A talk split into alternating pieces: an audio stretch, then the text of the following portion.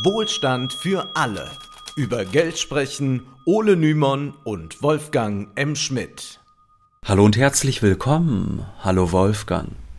Hallo Ole, in dieser Folge soll es um den Wirtschaftskrieg zwischen den USA und China gehen. Dabei möchten wir besonders einen Aspekt in den Blick nehmen, der Kampf um die Computerchips.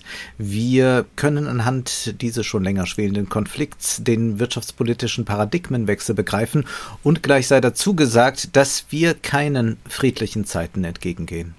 Es ist erstaunlich, wie sehr Aufrüstung und Eskalationsgebärden nun auf der Tagesordnung stehen. Und wir wollen zusätzlich fragen, ist es möglich, dass wir gerade das allmähliche Sterben des Neoliberalismus erleben? Wenn ja, dann ist dies leider kein Grund zum Jubeln, denn die Welt wird weder sozialer noch reicher, geschweige denn friedlicher.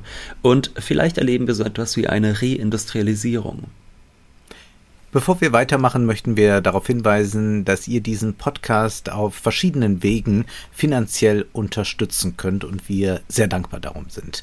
Nach wie vor ist die Unterstützung möglich als Einmalüberweisung oder als Dauerauftrag auf unser Bankkonto oder auch über PayPal. Der Direktlink steht in der Beschreibung.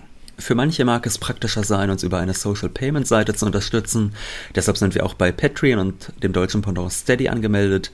Wir bieten dort allerdings, keinen Zusatzcontent hinter der Paywall an, da wir auf Freiwilligkeit sitzen und auch jene, die uns finanziell nicht unterstützen können, nicht von Inhalten ausschließen wollen. Die Links zu Steady und Patreon stehen in der Beschreibung.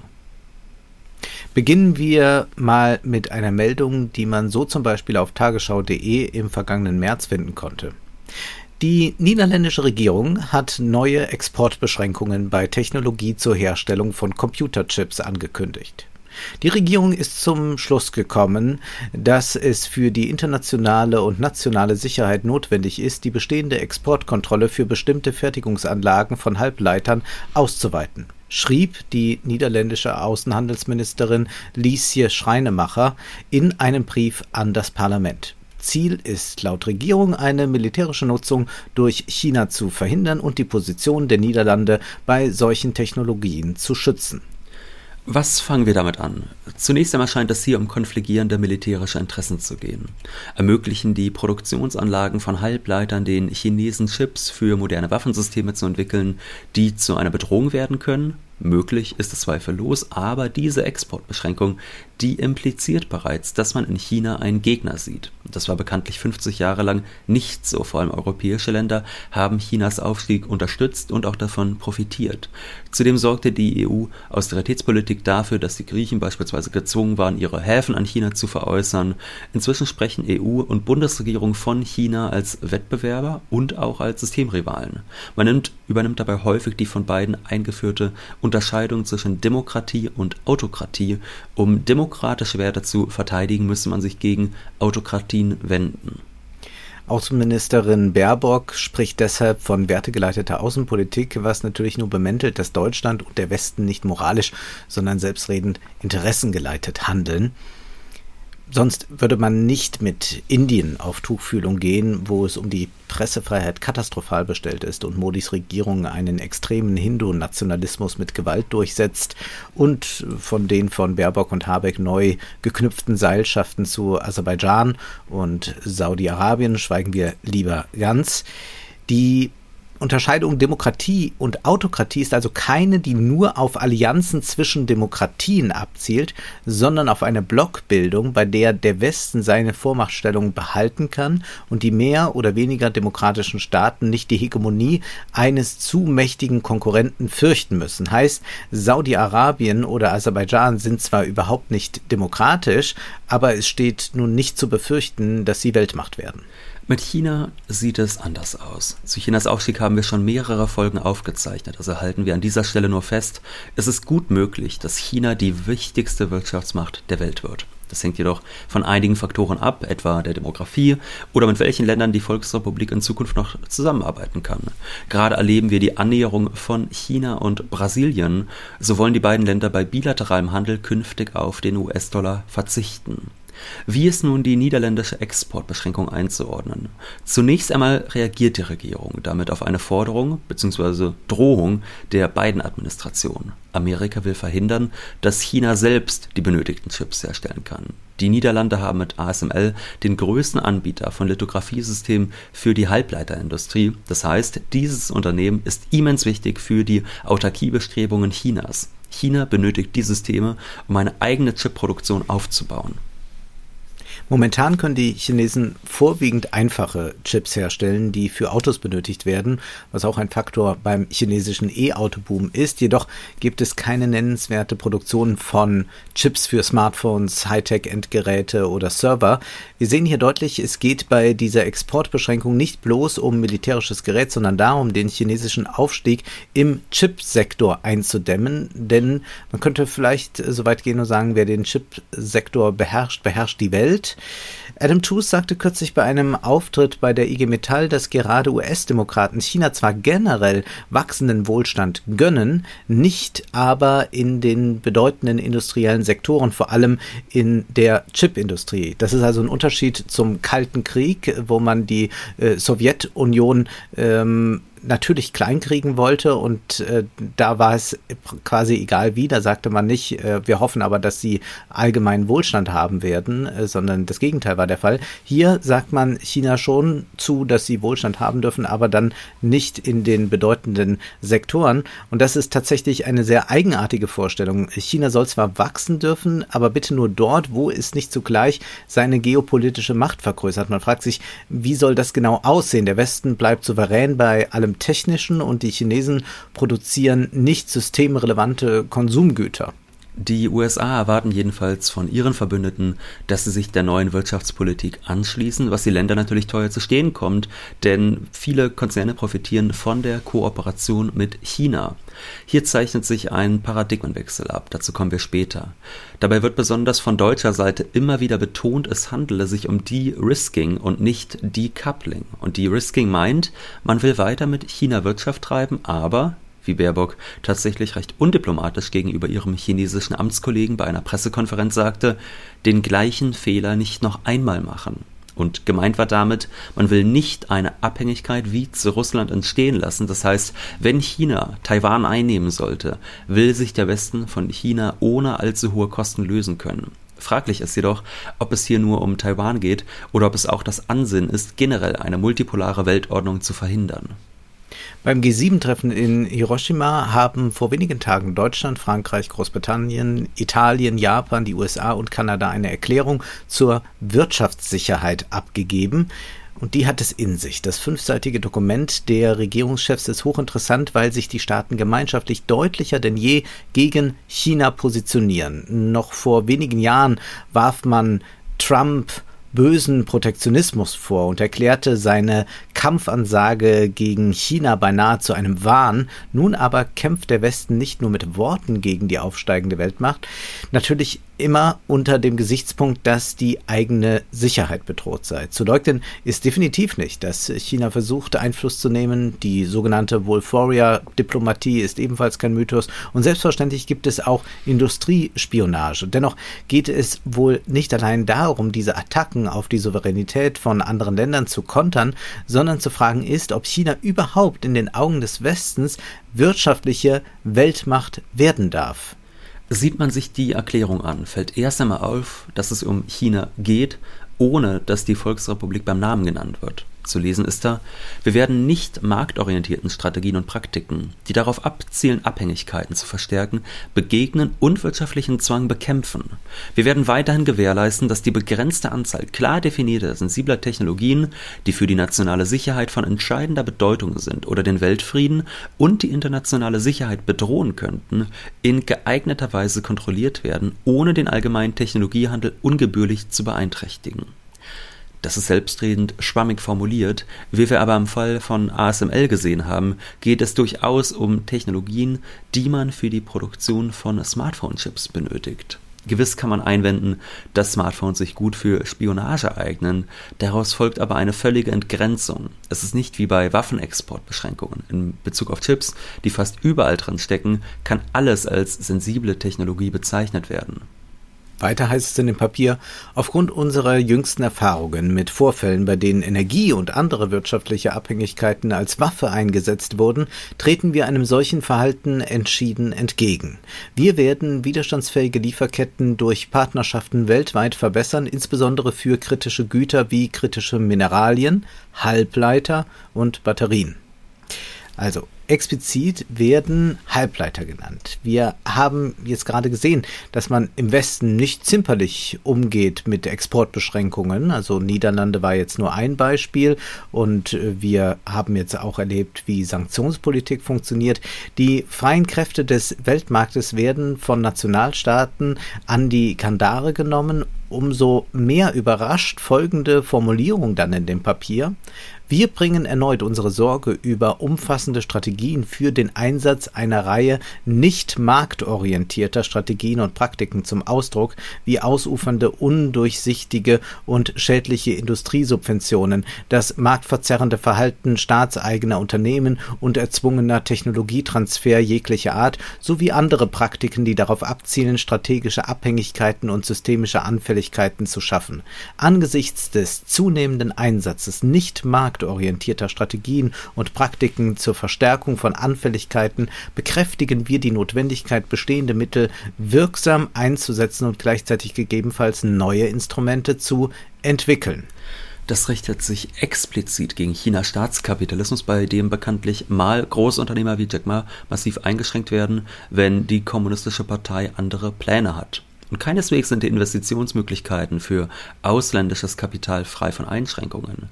Wie aber soll man die Formulierung nicht marktorientierte Strategien und Praktiken einordnen? Denn die beiden Administrationen hat beispielsweise durch den Inflation Reduction Act natürlich auch eine nicht marktorientierte Strategie verfolgt, worunter jetzt europäische Unternehmen zu leiden haben. Wenn wir ehrlich sind, da müssen wir erkennen, dass sich westliche Länder stark am chinesischen Staatskapitalismus orientieren, wenngleich sie die unternehmerische Freiheit nur indirekt einschränken. Indirekt deshalb, weil es natürlich schon ein harter Eingriff ist, wenn Firmen, in den Augen der G7, sensible Technologien nicht mehr nach China exportieren dürfen, also ein ganzer Markt wegfällt. Beinahe muss man lachen, wenn in dem G7-Papier tatsächlich zu lesen ist, wir rufen alle Länder auf, keinen wirtschaftlichen Zwang auszuüben. Zwang übt in einem kapitalistischen Weltsystem jedes Land aus, das die Macht dazu hat. Man muss ja nur mal die Entwicklungsländer dazu befragen, wie die westlichen Industrienationen mit ihnen in den vergangenen Jahrzehnten und auch aktuell umgesprungen, umspringen.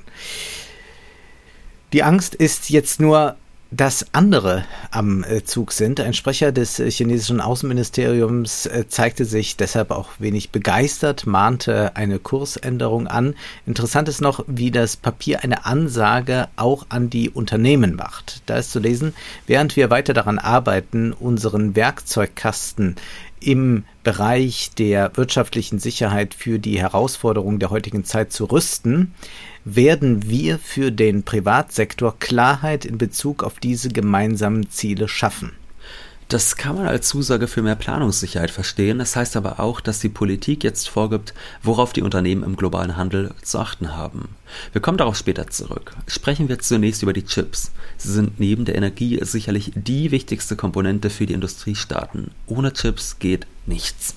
Denken wir nur an die Smartphones. Ein Viertel des Umsatzes mit Chips wird durch Smartphones erwirtschaftet, denn in ihnen ist mehr als ein Dutzend Chips verbaut. Während die EU Jahr für Jahr 50 bis 60 Milliarden Euro für Agrarsubventionen ausgibt, hat man bis vor kurzem keine Anstalten gemacht, Chipfertigungsstätten zu errichten.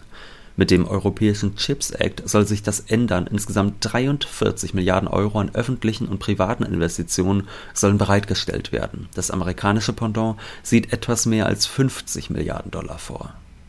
Denn in den USA sieht es auch nicht rosig aus. Im Vergleich zur weltweiten Produktion wurden 1990 37 Prozent aller Chips in den USA gefertigt. 2000 waren es nur noch 19 Prozent und 2010 bloß noch 13 Prozent. Auch Japans Chipfertigung war in den vergangenen drei Jahrzehnten stark rückläufig. Chips, da sind sich jetzt alle einig, sind der Stoff, der Macht und Wohlstand bringt, aber kaum jemand produziert ihn. Stattdessen importieren die großen Industrienationen. China gibt beispielsweise mehr für den Import von Computerchips aus als für den Import von Öl. Lange Zeit interessierten sich die Tech-Konzerne für die Fertigung von Chips kaum. Vielmehr konzentrierte man sich auf die Chip-Entwicklung. Es ist ein bisschen wie in der Mode. Die großen Designer und Marken sitzen in westlichen Metropolen, aber produziert wird die Kleidung zumeist in Entwicklungsländern. Allerdings gibt es da einen großen Unterschied. Wenn irgendwo eine Färberei schließen muss, äh, dann kann man woanders schnell eine errichten oder es gibt auch genügend, die zur Verfügung stehen. Die Produktion von Chips ist ungleich komplexer, während Modekonzerne auf eine Vielzahl von Produktionsländern zurückgreifen können und der Grund für das Outsourcing vor allem in den niedrigen Löhnen lag und liegt, ist es jetzt anders. Bei den Chip-Produktionen haben wir es mit Know-how zu tun und mit hochkomplexen Anlagen, die nicht einfach mal schnell woanders aufgebaut werden können. Da fehlen Ressourcen und da fehlen auch Leute, die das überhaupt bewerkstelligen können. Wo werden also die meisten Chips produziert, wenn es derart diffizil ist? Zu nennen sind in erster Linie Singapur, Taiwan und Südkorea. Die Firmen wurden von ihren Heimatländern stark subventioniert, davon profitierten die amerikanischen Chipdesigner. Man selbst predigte vom freien Markt, während man die Subventionsstruktur und staatskapitalistischen Bestrebungen anderer Länder für sich zu nutzen wusste. Davon abgesehen folgte diese globale Arbeitsteilung eigentlich genau dem Idealbild von Globalisierung, wie Ricardo es nicht besser hätte zeichnen können. Man konnte die komparativen Kostenvorteile perfekt nutzen, auch die Fertigungsländer profitierten davon. Wenn man alle geopolitischen Abhängigkeiten ausklammert, war das absolut sinnvoll. Wer 2010 die Deindustrialisierung des Westens als Problem benannte, äh, bekam höchstens ein müdes Lachen als Antwort. So zum Beispiel Andy Grove, der ehemalige Chairman von Intel. Er machte damals einen Vorschlag, wie man äh, da entsprechend äh, vorgehen kann gegen dieses Outsourcing, dass Produkte woanders nur noch gefertigt werden und nicht mehr in den USA. Er sagte, erheben Sie eine zusätzliche Steuer auf das Produkt der ausgelagerten Arbeit. Wenn das Ergebnis ein Handelskrieg ist, behandeln Sie ihn wie andere Kriege, kämpfen Sie, um zu gewinnen. Er war einer der wenigen, äh, die ein Unbehagen angesichts des Outsourcings der Chipproduktion hatte. Damals wollte niemand auf ihn hören. Inzwischen ist das anders, denn nicht nur im Pentagon spielt man das Szenario durch. Was geschieht, wenn China Taiwan einnimmt mitsamt den Chips, auf die der Westen angewiesen ist? In seinem Buch Chip War erzählt Chris Miller die Geschichte der Chipproduktion und er erklärt auch ihre geopolitische Bedeutung. Eine wichtige Rolle spielt dabei Morris Chang, der ehemalige CEO von der Taiwan Semiconductor Manufacturing Company, TSMC.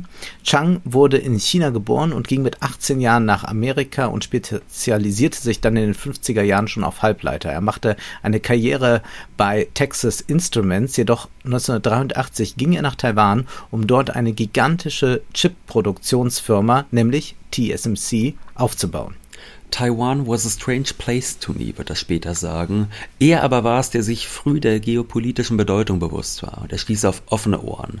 Taiwans Regierung war bereit, 48 Prozent des benötigten Startkapitals zu geben, unter der Bedingung, dass Chang es gelingt, eine ausländische Firma mit ins Boot zu holen. In den USA hielten alle Changs Plan für abwegig, aber es gelang ihm, die niederländische Firma Philips zu überzeugen, ihre Produktion zu verlagern, gegen den Tausch von 27,5 Prozent der Unternehmensanteile Anteile TSMC an den Patentrechten partizipieren zu lassen und er überredete sie zudem, 58 Millionen Dollar zu investieren.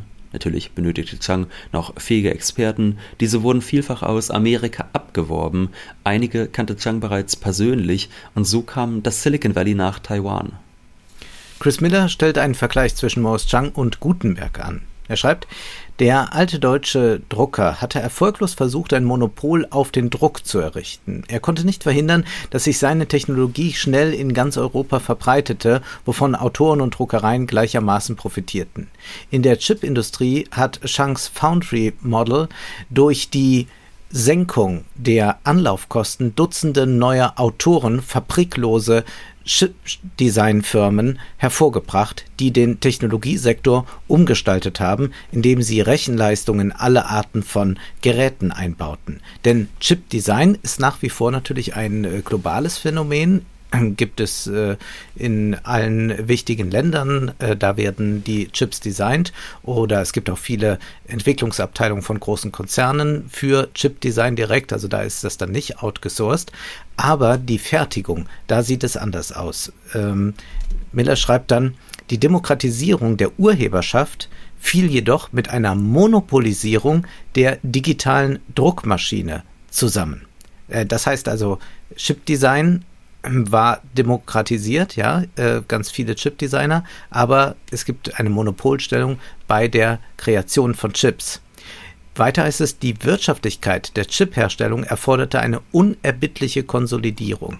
Das Unternehmen, das die meisten Chips herstellte, hatte einen eingebauten Vorteil. Es konnte seine Erträge steigern und die Investitionskosten auf mehr Kunden umlegen. Das Geschäft von TSMC boomte in den 1990er Jahren und die Herstellungsverfahren wurden unaufhörlich verbessert. Morris Chang wollte der Gutenberg des digitalen Zeitalters werden. Am Ende war er weitaus mächtiger. Stand 2023 produziert TSMC mehr als die Hälfte aller Halbleiter weltweit. Die US-Regierung spricht sogar von 70 Prozent. Und wenn es um die modernsten Chips geht, soll der Marktanteil bei 90 Prozent liegen. Und das alles in Taiwan, das bekanntlich einen prekären Status hat. Die Volksrepublik vertritt die Ein-China-Politik und sieht Taiwan als Teil der Nation an, während der Westen Taiwan als semi-unabhängig betrachtet. Henry Kissinger handelte einst mit Nixon und Mao aus, dass Taiwan nicht als eigenständig angesehen wird und der Westen auch keine diplomatischen Verbindungen zu Taiwan haben darf, jedoch war dieser Kompromiss immer umstritten bei beiden Seiten. Wir wollen die Taiwan-Frage hier nicht klären, sondern allein das Risiko für die globale Wirtschaft betonen. Vergangenen März sagte der inzwischen 91-jährige Morris Chang, es steht für mich außer Frage, dass die Globalisierung im Chipsektor tot ist. Dem pflichtete US-Handelsministerin Gina Raimondo bei. Unsere Abhängigkeit von Taiwan bei Chips ist unhaltbar und unsicher. Nun ist es jedoch nicht so, dass China schon fest damit rechnet, bald Taiwans Chipproduktion zu kontrollieren. Denn die Weltkriegsgefahr wird damit eine seriale. Deshalb sorgen auch die Chinesen vor, was geschieht, wenn es China gelingt, sich in der Chipproduktion also unabhängig vom Westen zu machen. Chris Miller erklärt, wenn Peking Erfolg hat, wird es die Weltwirtschaft neu ordnen und das militärische Kräfteverhältnis neu bestimmen. Der Zweite Weltkrieg wurde durch Stahl und Aluminium entschieden und kurz darauf folgte der Kalte Krieg, der durch Atomwaffen definiert wurde. Die Rivalität zwischen den Vereinigten Staaten und China könnte durchaus von der Rechenleistung bestimmt werden. Die Strategen in Peking und Washington sind sich inzwischen darüber im Klaren, dass alle fortschrittlichen Technologien vom maschinellen Lernen bis zu Raketensystemen, vom automatisierten Fahrzeugen bis zu bewaffneten Drohnen hochmoderne Chips, besser bekannt als Halbleiter oder integrierte Schaltkreise erfordern. Eine kleine Anzahl von Unternehmen kontrolliert deren Produktion. Miller erklärt weiter, der Westen habe in den vergangenen zwei Jahrzehnten seinen Fokus auf Social Media und innovative Apps gelegt, dabei aber die Grundlage all dessen, nämlich die Hardware, aus dem Blickfeld verbannt. Dem können wir nur zustimmen. Unzählige Konferenzen zum immateriellen Zeitalter und zum Ende von Arbeit und Industrie wurden abgehalten, aber tausend Artikel über Avatare und virtuelle Freundschaften geschrieben, nur wenn die Internetverbindung mal nicht funktionierte, wurde man daran erinnert, dass es bei der Digitalisierung auch eine Materialität gibt. Dies hat man jetzt erkannt, während Morris Chang mit dem Aufkommen des Smartphones sofort daran dachte, wie sehr dadurch sich die Chipindustrie wandelt. Dabei hatte Steve Jobs durchaus einen Sinn für Hardware. Jobs artikulierte bereits 1980 das Problem, dass die Entwicklung der Software schneller vonstatten gehen könne als die Hardwareproduktion. Und tatsächlich kam es so, folglich waren in der ersten iPhone-Generation Chips von mehreren Herstellern verarbeitet. Jobs investierte bald massiv in Chip-Design in den USA, Deutschland, Israel. Apple konnte bald die für ihre Geräte besten Chips entwickeln. Hergestellt wurden sie jedoch nicht bei Apple. Ein Smartphone enthält sehr viele Chips. Da ist der Hauptprozessor, da sind die Modem und Radio Frequency Chips, Chips für Wi-Fi und Bluetooth, Speicherkarten, Chips für die Kameras. Miller erklärt, heute hat außer TSMC kein Unternehmen die Fähigkeit oder die Produktionskapazität, die von Apple benötigten Chips herzustellen. Daher steht auf der Rückseite jedes iPhones der Text Designed by Apple in California, assembled in China, höchst irreführend. Die unersetzlichen Komponenten des iPhones werden tatsächlich in Kalifornien entwickelt und in China zusammengebaut. Aber sie können nur in Taiwan hergestellt werden. Das soll sich in absehbarer Zeit ändern. Im Dezember 2022 hat TSCM angekündigt, 40 Milliarden Dollar in die Chipproduktion in den USA zu investieren, um dort hochmoderne Halbleiter zu produzieren, also Chips mit 4 und 3 Nanometer Strukturen. Im Chipsektor findet in den USA nun eine Reindustrialisierung statt. Wo steht geschrieben, dass Amerika nicht wieder die Welt in der Fertigung anführen kann? fragte Präsident Biden. Wir hören auch hier, dass es um die Sicherung des Weltmachtstatus geht. Wie China seine Produktion in Chips vorantreiben will, das werden wir in einer späteren Folge besprechen. Ordnen wir das Ganze erstmal wirtschaftspolitisch ein. Adam Tooze weist darauf hin, obwohl Apple das vielleicht wertvollste Unternehmen von Amerika ist, wird die aggressive US-Politik gegen China ungehindert fortgesetzt. Offensichtlich regiert hier nicht in erster Linie Big Business oder die Wall Street. Tooze warnte zuletzt in Reden und Artikeln, dass die beiden Regierungen sowie der Beraterstab der US-Demokraten Europa immer stärker im Kampf gegen China an sich binden und bereits in internen Gesprächen laut über eine schießende Auseinandersetzung, also über einen direkten Krieg mit China nachdenken. Wir können diese Eskalationsdynamik gut daran sehen, wie stark Baerbock bei ihrem Besuch in China auf Konfrontation gesetzt hat. Ebenso Ursula von der Leyen bei ihrem Auftritt in Peking, die zuvor ja bei Biden zu Besuch war und dort in wenigen und schwer dechiffrierbaren Worten zusicherte, dass die EU den US-Wirtschaftskurs gegen China unterstützen werde, während ein konzilianter gegenüber China auftretender Macron von der deutschen Presse regelrecht geschlachtet wurde. Macrons Idee eines europäischen Kurses, der weder sich abhängig macht von China noch von den USA, wurde aus Berlin und Brüssel eine Absage erteilt. Warum Macron diesen Kurs vertritt, ist auch klar. Also er hat natürlich auch wirtschaftliche Interessen. Äh, wovon lebt äh, Frankreich ganz stark? Vom äh, Tourismus, der auch stark aus China kommt. Das ist ein wichtiger Faktor. Und noch wichtiger ist natürlich die äh, Produktion von äh, Luxusgütern und der Vertrieb von Luxusgütern. Und äh, wenn also in China eine Mittelschicht größer und größer wird äh, und auch eine reiche Schicht wächst, dann ist das natürlich für Luxuskonzerne gut. Dann äh, wollen die auch Louis Vuitton-Taschen tragen und Champagner trinken. Wer kann es ihnen verdenken? Adam Tooze schreibt in der Financial Times, auf der zentralen Achse der US-Strategie hat das Großkapital heute weniger Einfluss als jemals zuvor seit dem Ende des Kalten Krieges. Also wir kennen ja diese ganzen Aussprüche, äh, wer unter der Wall Street Präsident ist, ist im Grunde egal und sowas. Ja, also wir kennen diese ganzen Reden von eigentlich machen die Konzerne die Politik. Äh, Adam Tooze sagt, es ist jetzt anders. Er sagt, in den letzten Wochen hat die Regierung Biden den Neoliberalismus zu Grabe getragen und einen neuen Washington-Konsensus ausgerufen. Nationale Industriepolitik ist in aller Munde. Der nationale Sicherheitsberater Jake Sullivan brüstet sich damit, dass es nicht zu seiner Aufgabe gehöre, die Interessen amerikanischer Investoren in China zu verteidigen. Das Ende des Neoliberalismus, na endlich, könnte man ausrufen, aber was ist damit konkret gemeint?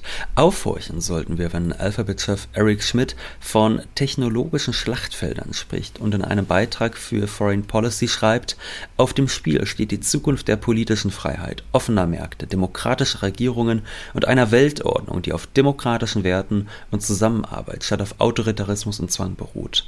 Washington braucht einen nationalen Plan, der den kommerziellen, akademischen und staatlichen Sektor zusammenbringt, um eine technisch-industrielle Strategie zu verwirklichen. Ein Unternehmen, das den Überwachungskapitalismus etabliert hat und systematisch geltende Gesetze übertrat oder einfach neue Fakten schuf, ruft nun also plötzlich nach mehr Staat.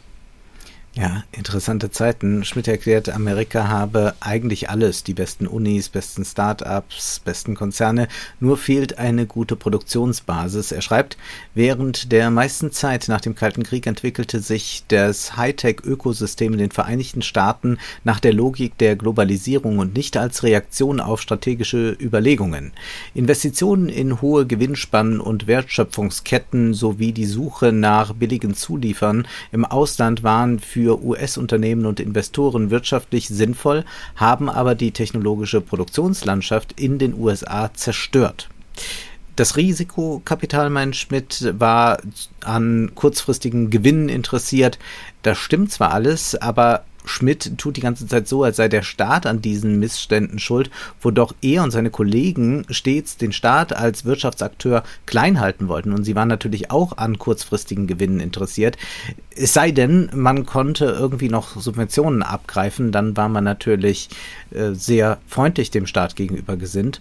Und darum geht es jetzt auch wieder. Keineswegs möchte Schmidt unternehmerische Souveränität abgeben, er möchte vielmehr diese mit Unterstützung und den Geldern des Staates ausbauen. Schmidt ist ein erbitterter Hardliner gegen China, unausgesprochen wohl vor allem deshalb, weil er viele Konkurrenten aus China fürchten muss. Und deshalb schlägt er unter anderem vor, das Pentagon solle Mensch und Maschine näher zusammenbringen, mehr in Software investieren, um so Amerika die militärische Vorherrschaft abzusichern. Außerdem sollen die Geheimdienste die KI-gesteuerte Datenanalyse ausbauen. Das Silicon Valley soll also mit dem Staat eine schlagkräftige Allianz gegen China schmieden. Mark Zuckerberg könnte das ebenfalls recht sein, ist doch TikTok der größte Konkurrent für Instagram und Facebook. Und auch der Microsoft-Anwalt Brad Smith hat schon 2020 in seinem Buch Tools and Weapons verkündet, der libertäre Zeitgeist sei passé, nun sollen Unternehmen und Regierung Hand in Hand auf Konfrontation zu China gehen. Dass von dieser Strategie nicht alle Unternehmen profitieren, sollte klar sein. Auch TSMC handelt auf Druck der USA, wenn nun in US-Produktionsstätten investiert wird. Aber auch Apple, wie Adam Tooze zu Recht bemerkt, ist wenig von einem Bruch mit China begeistert. Ähnliches gilt für andere Konzerne, angefangen von Disney über französische Luxusmarken bis hin zur deutschen Chemie- und Autoindustrie. Tatsächlich können mit diesem Kurs gegen China immense Wohlstandseinbußen einhergehen. Das meint Adam Tooze damit, dass die Wall Street in Washington nicht mehr mitregiert. Wo stehen wir also gerade? Der Netzexperte Jewgeni Morosow ist sich nicht sicher, ob es sich um einen militärischen Keynesianismus oder um einen neuen bizarren militärischen Neoliberalismus handelt. Keynes kommt einem deshalb in den Sinn, weil der Staat wieder stärker als handelnder Akteur in die Wirtschaft eingreift und zum Beispiel mit dem amerikanischen Inflation Reduction Act als Investor auftritt. Allerdings gibt es, anders als in China, keinen Aufbau oder Ausbau von Staatsbetrieben, sondern vor allem handelt es sich um Subventionen und Steuererleichterungen, die privates Kapital anlocken sollen. Auch in Deutschland sieht das nicht anders aus. Ob bei den Energiekonzernen oder bei jenen Konzernen, die viel Energie zunächst benötigen werden, will der Staat helfend zur Seite springen. Die Energiewende im Sinne einer Loslösung von den alten Energiekonzernen, das war häufig die verlockende Wahlwerbung der Grünen. Jetzt aber sorgt die Partei nicht für Vergesellschaftung und Regionalisierung des Energiemarktes, sondern hilft den Schmutzigen sauber zu werden auf Kosten der Steuerzahler. Außerdem sollen auch Unternehmen, die viel Energie benötigen, für die kommenden Jahre verbilligt Zugang dazu haben. Insofern handelt es sich eher um eine typisch neoliberale Maßnahme, bei der etwaige Verluste vom Staat getragen werden, während die Gewinne in den Händen des Kapitals bleiben. Bei der Chipproduktion geht es auch nicht um Wohlstand für alle, sondern um geopolitische Absichten klären wir noch die Zuschreibung militärisch. Der militärische Keynesianismus ist erstmals während des Zweiten Weltkrieges erprobt worden. Man investierte von Seiten des Staates in die Rüstung.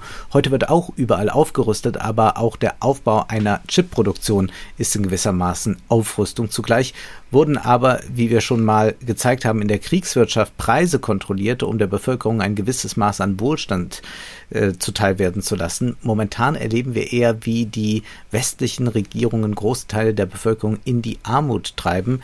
Militärische militärischer Neoliberalismus trifft es wohl besser und Militär und Neoliberalismus sind ja oft schon in der Geschichte auch Hand in Hand gegangen. Äh, Ronald Reagan, der große neoliberale Präsident, der erste neoliberale Präsident, hat ja das Militärbudget äh, enorm aufgeblasen im Vergleich zu seinen Vorgängern.